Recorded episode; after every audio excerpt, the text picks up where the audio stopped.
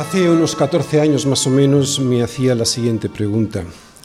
¿Por qué no siento y vivo en mi vida lo que la Biblia dice que debía sentir y vivir?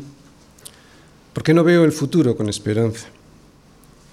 ¿Será que lo que se supone que es la palabra de Dios revelada no es tal, que es un mito, que es un camelo de unos tipos que se la inventaron? Aunque poner de acuerdo a tantos autores humanos como tiene la Biblia para que digan lo mismo a lo largo de milenios resulta bien difícil. ¿O sería yo el del problema? La primera vez que de verdad fui sincero conmigo mismo fue cuando me convertí al Señor. La segunda fue cuando me hice esta pregunta. ¿Sería yo el del problema? Para aquel entonces llevaba unos 25 años convertido y sin embargo creo que no estaba preparado para la vida cristiana. No ayudaba mucho la iglesia en la que estaba. Hacía años que no predicaban a Cristo crucificado. Creo que le resultaba de tropiezo o igual les parecía una locura, no lo sé, pero no les quiero echar a ellos la culpa, porque cuando Dios a través de Jeremías habla de la impiedad de Jerusalén y de Judá, reparte responsabilidades para todos, y con razón.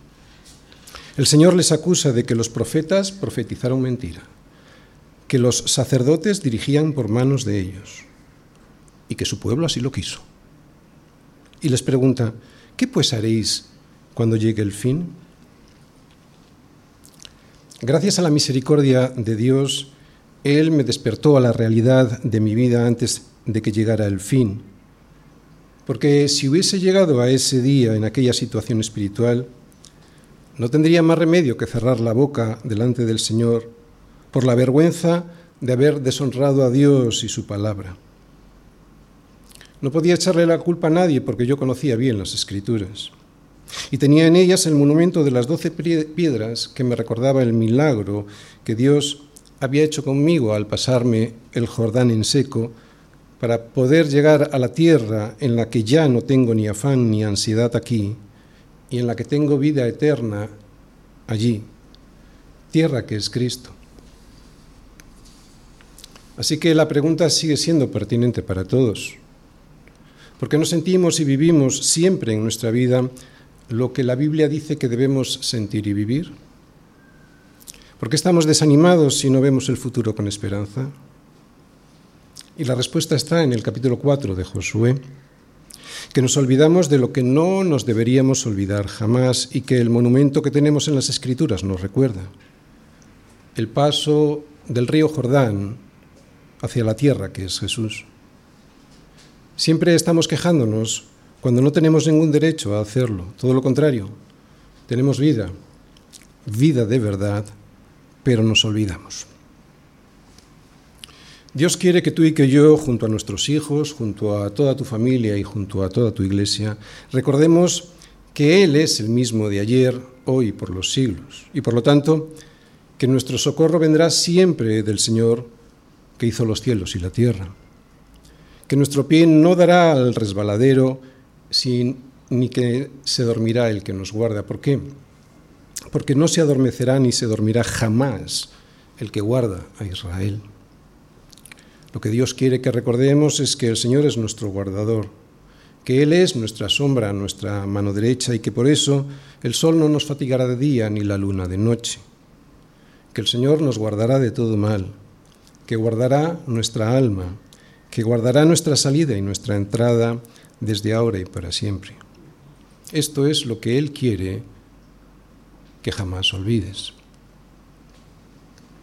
Dentro de un momento recordaremos en el memorial de las doce piedras que hoy es para nosotros la cena del Señor, lo que Dios hizo en una cruz para que pudiésemos pasar a Canaán. Qué sabio es el Señor que nos manda, nos manda recordarlo, porque muchas veces nos olvidamos. Hay tantos problemas en la vida que andamos siempre con la, vida, con la vista puesta en esos problemas. Pero el Señor nos manda hacer un alto en el camino para recordar lo que realmente importa.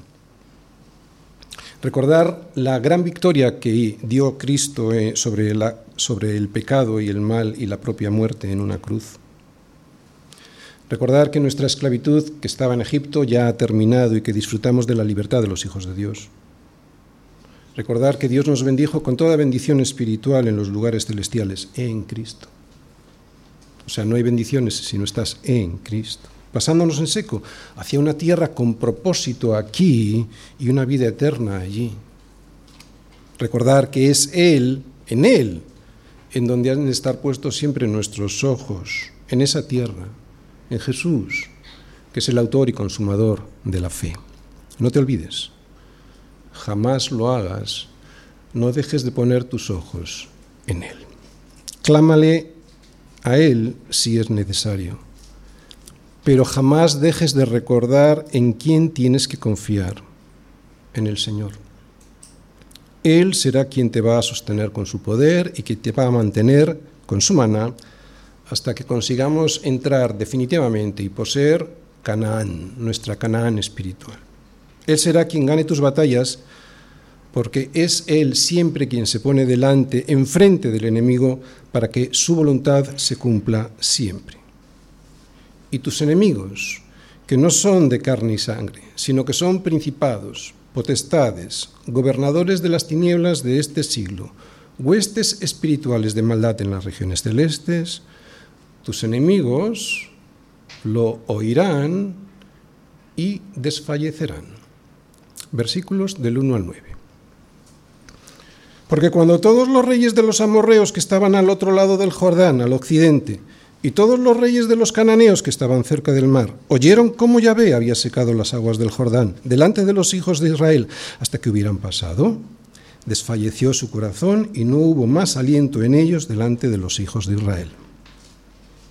En aquel tiempo Yahvé dijo a Josué, Hazte cuchillos afilados y vuelve a circuncidar la segunda vez a los hijos de Israel.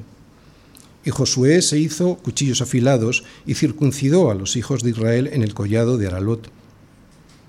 Esta es la causa por la cual Josué los circuncidó. Todo el pueblo que había salido de Egipto, los varones, todos los hombres de guerra, habían muerto en el desierto por el camino después que salieron de Egipto. Pues todos los del pueblo que habían salido estaban circuncidados, mas todo el pueblo que había nacido en el desierto, por el camino, después que hubieran salido de Egipto, no estaba circuncidado.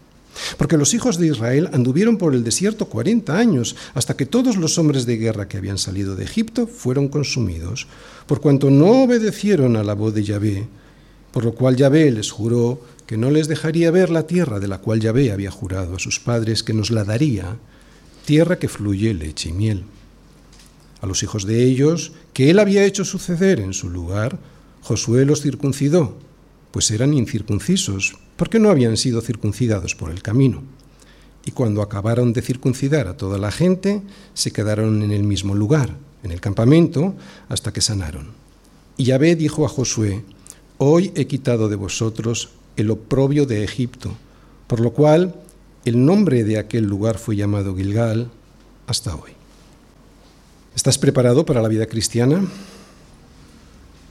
Lo que hay que hacer antes de salir a pelear. Josué 5, versículos del 1 al 9. Bien, el tema del sermón de hoy es saber qué es lo que tenemos que hacer antes de entrar en la batalla que tenemos por delante. Y este tema lo voy a exponer a través del siguiente esquema. Primera parte. ¿Quiénes son nuestros enemigos? Segunda parte, ¿cuál es el estado de nuestros enemigos? Versículo 1. Tercera parte, ¿pertenecemos al ejército del Señor? Versículos del 2 al 9. Primera parte, ¿quiénes son nuestros enemigos? Bien, el domingo pasado vimos cómo el pueblo de Israel había pasado el río Jordán, así que ahora ya estaban, ¿dónde?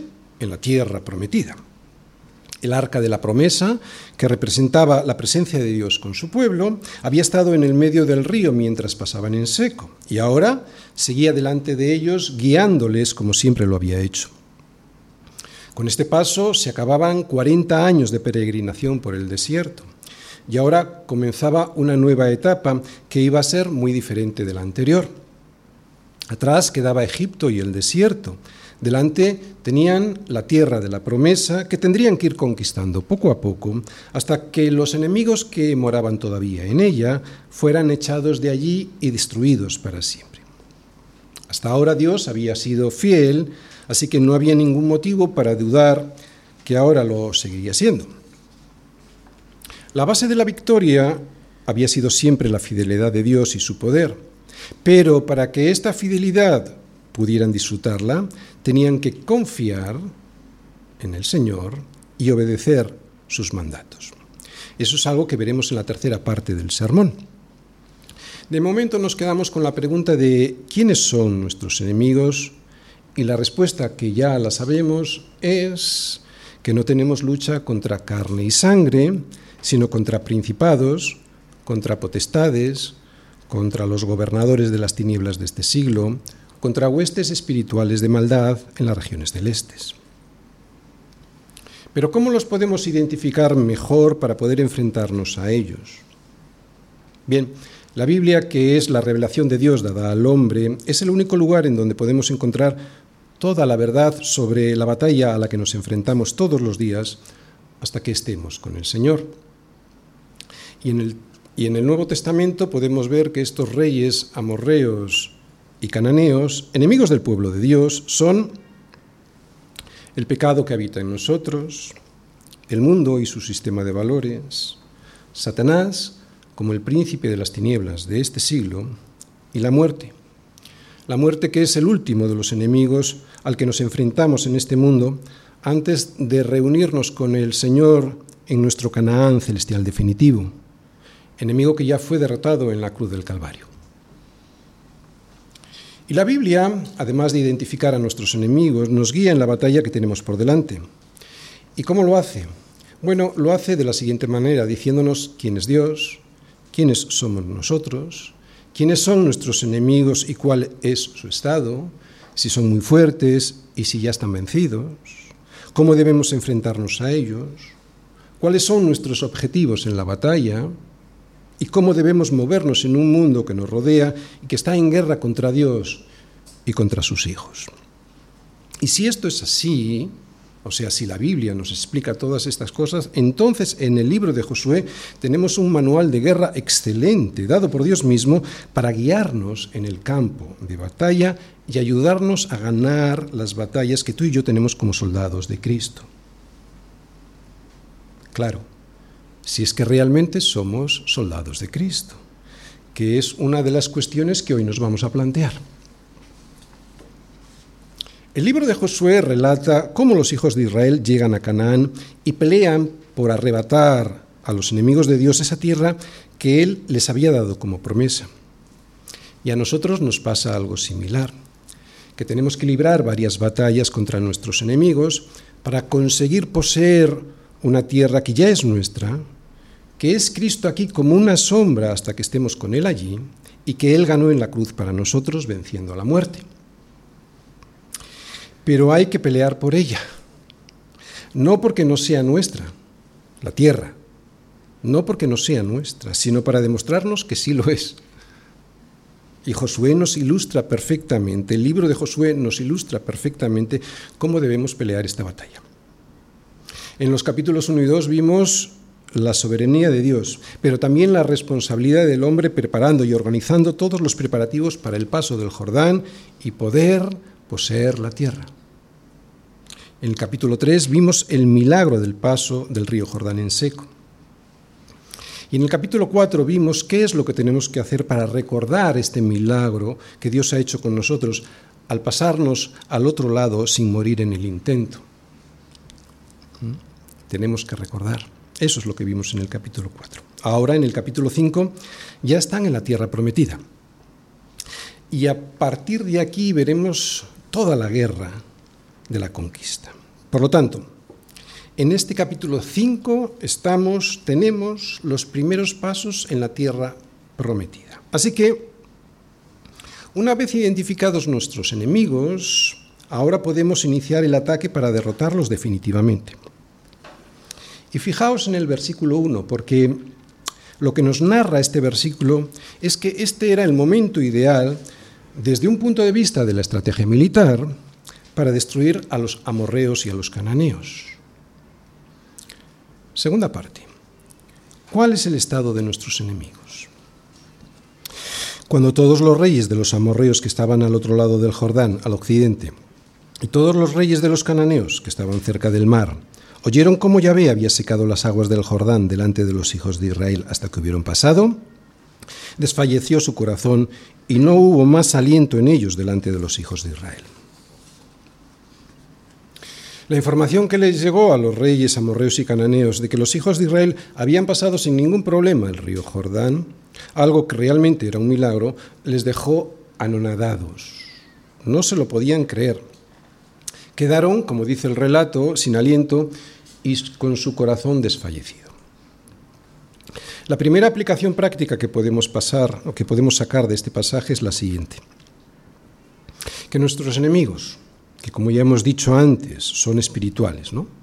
El pecado que habita en nosotros, el mundo, entendiendo el mundo como el sistema de valores de este mundo. Y Satanás temen, estos enemigos temen el poder de Dios. Incluso la muerte nada tiene que hacer ante el Señor. Como nos dice Pablo, ¿dónde está, oh muerte, tu aguijón? ¿Dónde, oh sepulcro, tu victoria?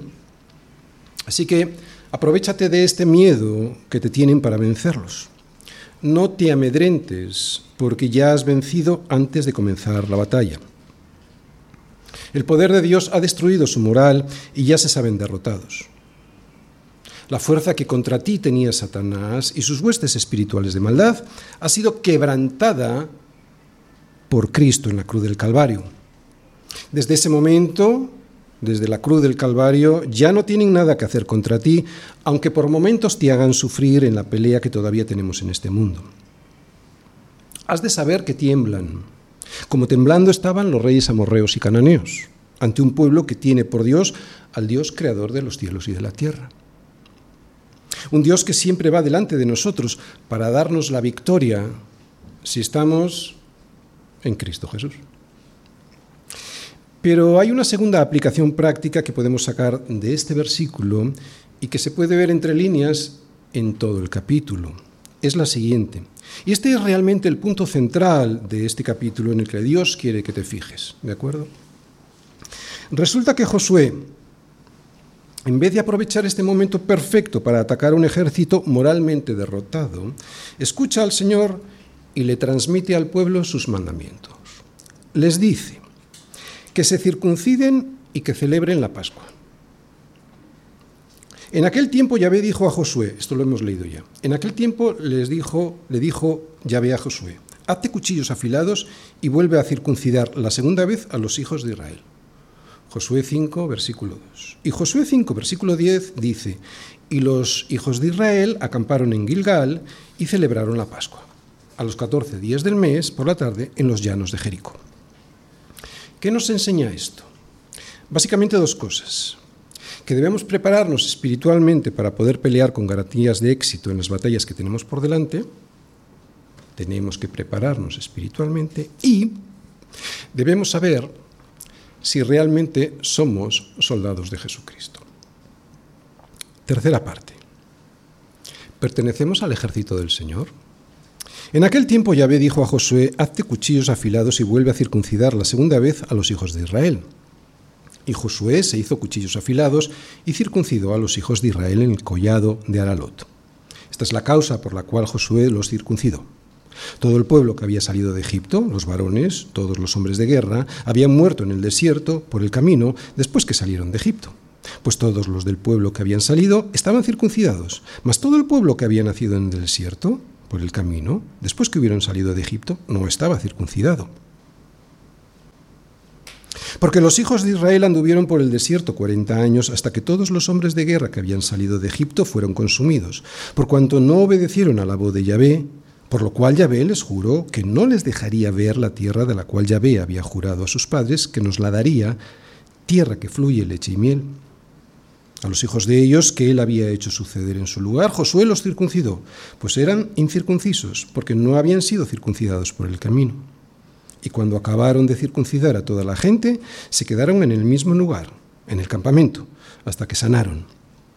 Y Yahvé dijo a Josué, Hoy he quitado de vosotros el oprobio de Egipto, por lo cual el nombre de aquel lugar fue llamado Gilgal hasta hoy. Estos versículos nos enseñan que debemos saber si realmente somos parte del ejército del Señor antes de comenzar a pelear, porque si esto no es así, no podremos vencer a los amorreos y a los cananeos que habitan en nuestro corazón. Y hay uno de ellos que es especialmente implacable con todos aquellos hombres que no pertenecen a su ejército, que es la muerte. Así que debemos saber si hemos sido reclutados para el ejército del Señor. Y a lo largo de este relato vamos a ir viendo los motivos por los cuales Dios nos manda detenernos un tiempo para que de esa manera podamos averiguar si pertenecemos a su ejército. Y si es así, entonces poder prepararnos espiritualmente antes de entrar en el fragor de la batalla. No podremos luchar contra el pecado, el mundo y Satanás y pretender vencer si no estamos preparados espiritualmente. ¿Qué era la circuncisión? En aquel tiempo Yahvé dijo a Josué, hazte cuchillos afilados y vuelve a circuncidar la segunda vez a los hijos de Israel. Y Josué se hizo cuchillos afilados y circuncidó a los hijos de Israel en el collado de Aralot. Bien, un apunte antes de comenzar. Eh, cuando en el versículo 2 el Señor le dice a Josué que vuelva a circuncidar la, segunda vez a los hijos de Israel, no quiere decir que ya estaban circuncidados. Eso sería absurdo por imposible. Se refiere a que era la segunda vez que este acto tenía lugar entre los hijos de Israel desde la salida de Egipto. ¿De acuerdo? Bien. Dios había establecido la circuncisión como la señal de la alianza que él había hecho con su pueblo. Cortar el prepucio significaba la marca perenne que mostraba esta alianza en la que la carne era cortada y echada fuera, de manera que la gracia de Dios pasaba a ser la que dirigía sus vidas y no la dureza de su corazón. En estos versículos vemos que todos los varones debían circuncidarse. Y como ya hemos dicho, esto era ridículo en ese momento. Cualquier estratega militar sería lo último que haría con sus soldados porque, entre otros motivos, los hombres quedarían incapacitados para defenderse durante algún tiempo si es que les llegaban a atacar sus enemigos hasta que sanasen las heridas. Además, incluso ahora parecía el momento oportuno, perfecto para atacar. Tenían a los enemigos desmoralizados y sin embargo Dios les dice que se detengan y que se circunciden. ¿Por qué lo hace? ¿Por qué Dios considera esta práctica fundamental para entrar a pelear? Bien, en primer lugar, Dios es soberano y todopoderoso, así que puede vencer a cualquiera como y cuando quiera. Nosotros peleamos, pero es Él quien nos da la victoria. Pero este no es el motivo por el cual Él nos manda hacer eso, porque yo lo digo. No. Sabemos que la circuncisión es la señal externa de la realidad interna espiritual de su corazón.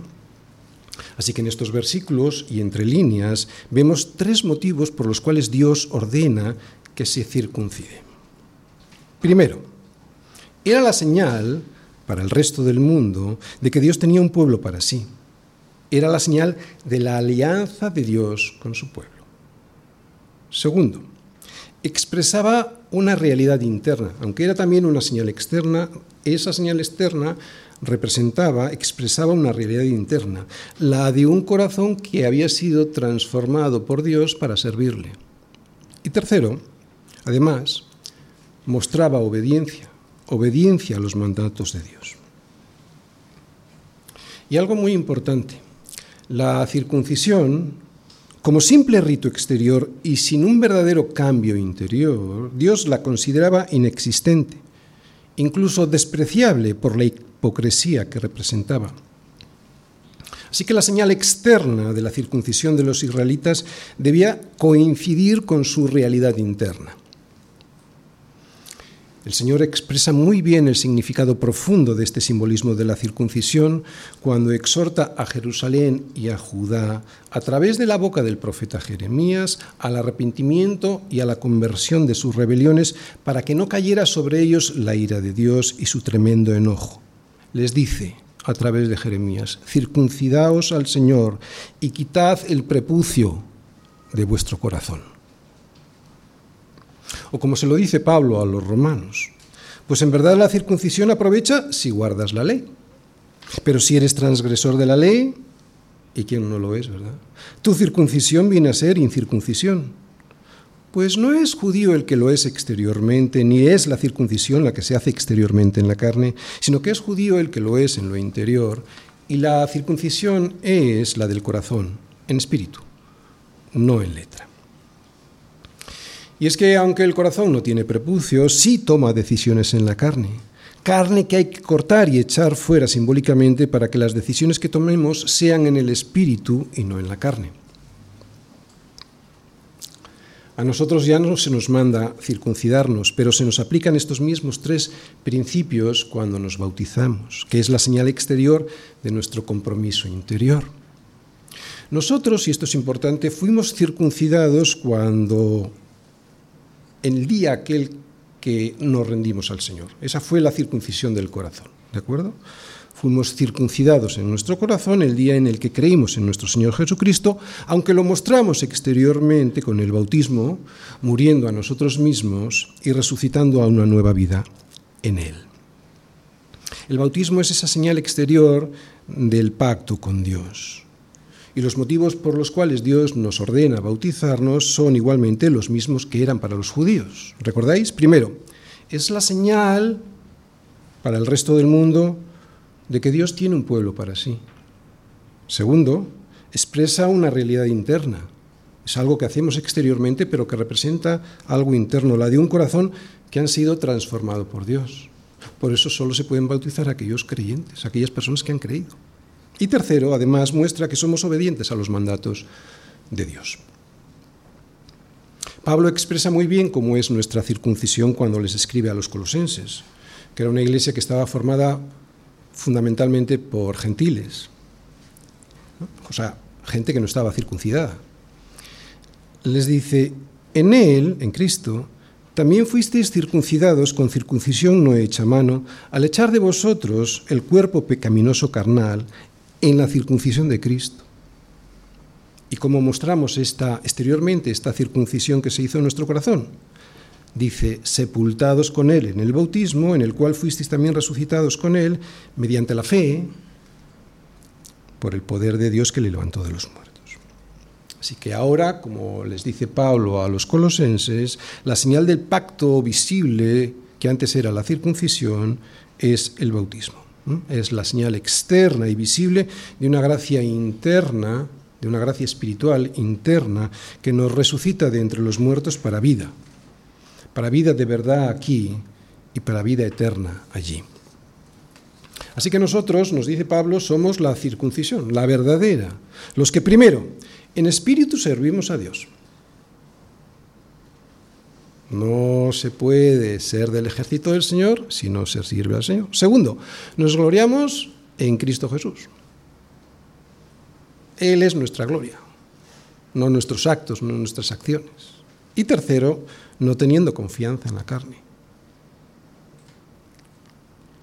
Bien, hemos visto qué era la circuncisión y lo que pretendía realmente desde un punto de vista espiritual, ¿no? las razones positivas por las cuales Dios nos manda a hacerlo.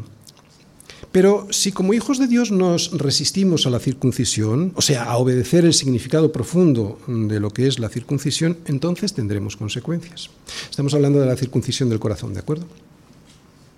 De ahí la, importancia de la pregunta del sermón de hoy. ¿Estás preparado para la vida cristiana?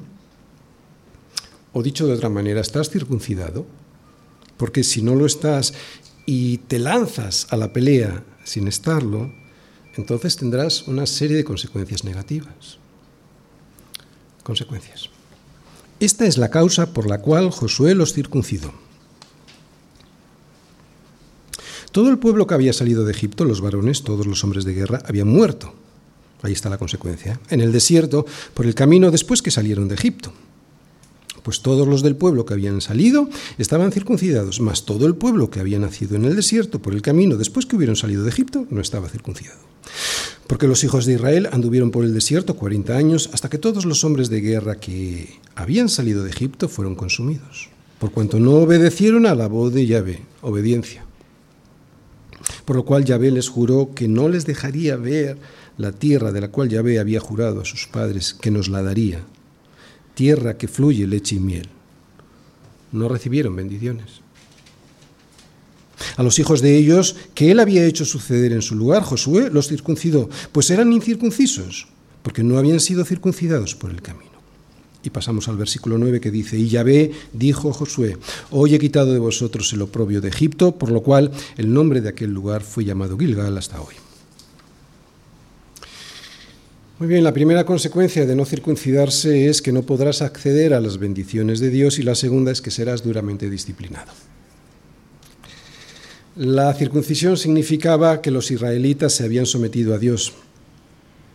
Pero la generación anterior, como dicen los versículos que hemos leído, fueron consumidos por cuanto no obedecieron a la voz de Yahvé y no pudieron disfrutar de la tierra de bendición prometida.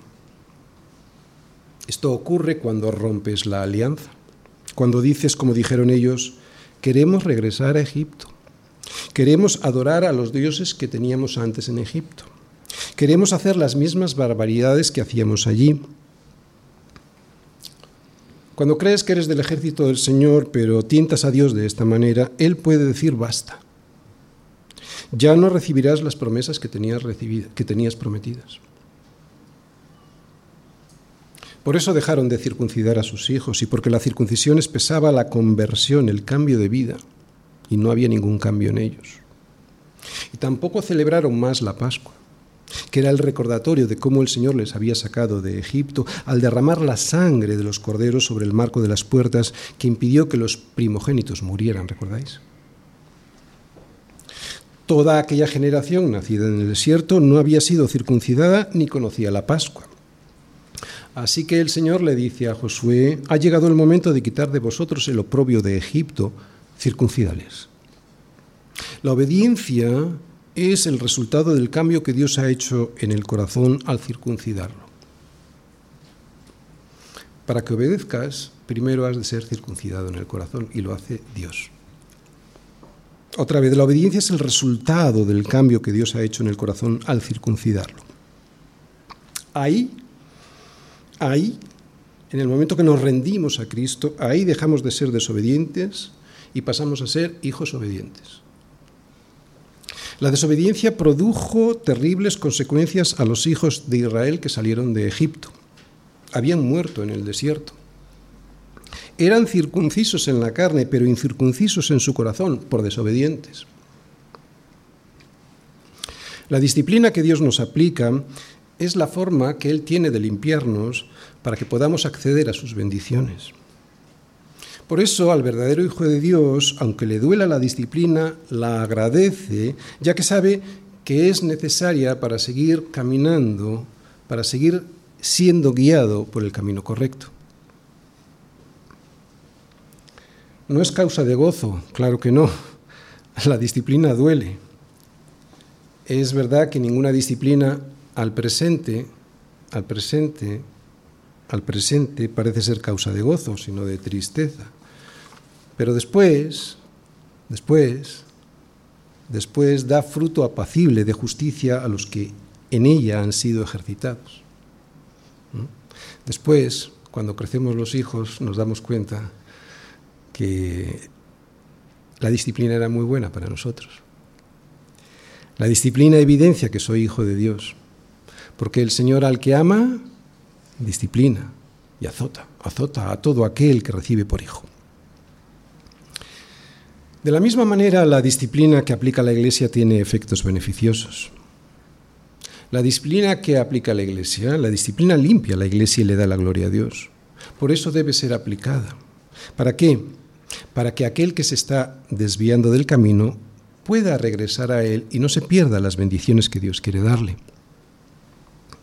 Así que otra de las lecciones que podemos sacar de esta parada para circuncidarse es reflexionar sobre la necesidad que tenemos de la disciplina de Dios para ser limpiados, ya sea la disciplina directa de Dios o la que nos aplica la Iglesia.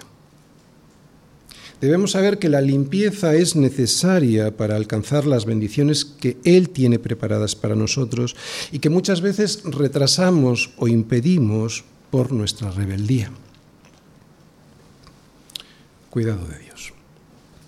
Y cuando acabaron de circuncidar a toda la gente, se quedaron en el mismo lugar en el campamento, hasta que sanaron. ¿Qué nos quiere decir este versículo entre líneas? Pues que se quedaron en Gilgal y no les pasó nada. Durante el tiempo que tuvieron que esperar para que sanasen sus heridas, las heridas de la circuncisión, el Señor les estuvo protegiendo. Su soberanía hizo que el miedo que había puesto en el corazón de sus enemigos les impidiera a estos enemigos lanzar un ataque contra el pueblo de Dios en ese momento tan delicado. ¿Cuál es la enseñanza? Pues que si eres fiel a la voluntad de Dios, aunque desde un punto de vista racional no parezca lo más sensato, si eres fiel a lo que Dios dice en su palabra y a sus mandamientos, Dios te protege de manera sobrenatural. A que en ocasiones piensas que tu fidelidad a Dios te hace débil y que te deja más indefenso que si no fueses obediente a sus mandatos. ¿Sí? Pero a que también has experimentado que cuando has sido fiel, Él te ha cuidado de manera sobrenatural. Termino. Pertenecemos al ejército del Señor. Porque si no, entonces no podremos luchar contra nuestros enemigos. El pecado que habita en nosotros, el mundo y su sistema de valores, Satanás, que es el príncipe de este mundo, y por supuesto tampoco venceremos al mayor de nuestros enemigos, que es la muerte. Estoy circuncidado o sea, soy del Señor, me he convertido, mi corazón ha sido lavado por la sangre de Cristo. Porque si esto no ha ocurrido en mi vida, entonces de nada me vale pelear, ya he perdido antes de empezar. ¿Por qué era necesario que los israelitas fueran circuncidados antes de comenzar a pelear, antes de pasar a poseer la tierra de la promesa que Dios les había dado? Pues primero porque debían recordar que era Dios quien les iba a dar la victoria, que no era por su justicia ni por la rectitud de su corazón que entraban a poseer la tierra de ellos.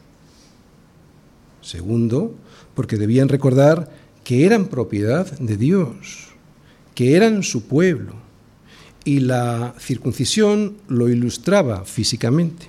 Y tercero, que la circuncisión les recordaban que debían dedicarse a Dios, como parte de la alianza que Dios había hecho con ellos. Tendrían las promesas si se dedicaban a servir a Dios y a obedecerle. Tendrían las promesas de Dios si se dedicaban a servirle y a obedecerle. Así que aunque sepas que tus enemigos están con temor, aunque sepas teóricamente que no te van a poder vencer porque Cristo ya te, ha dado la victoria,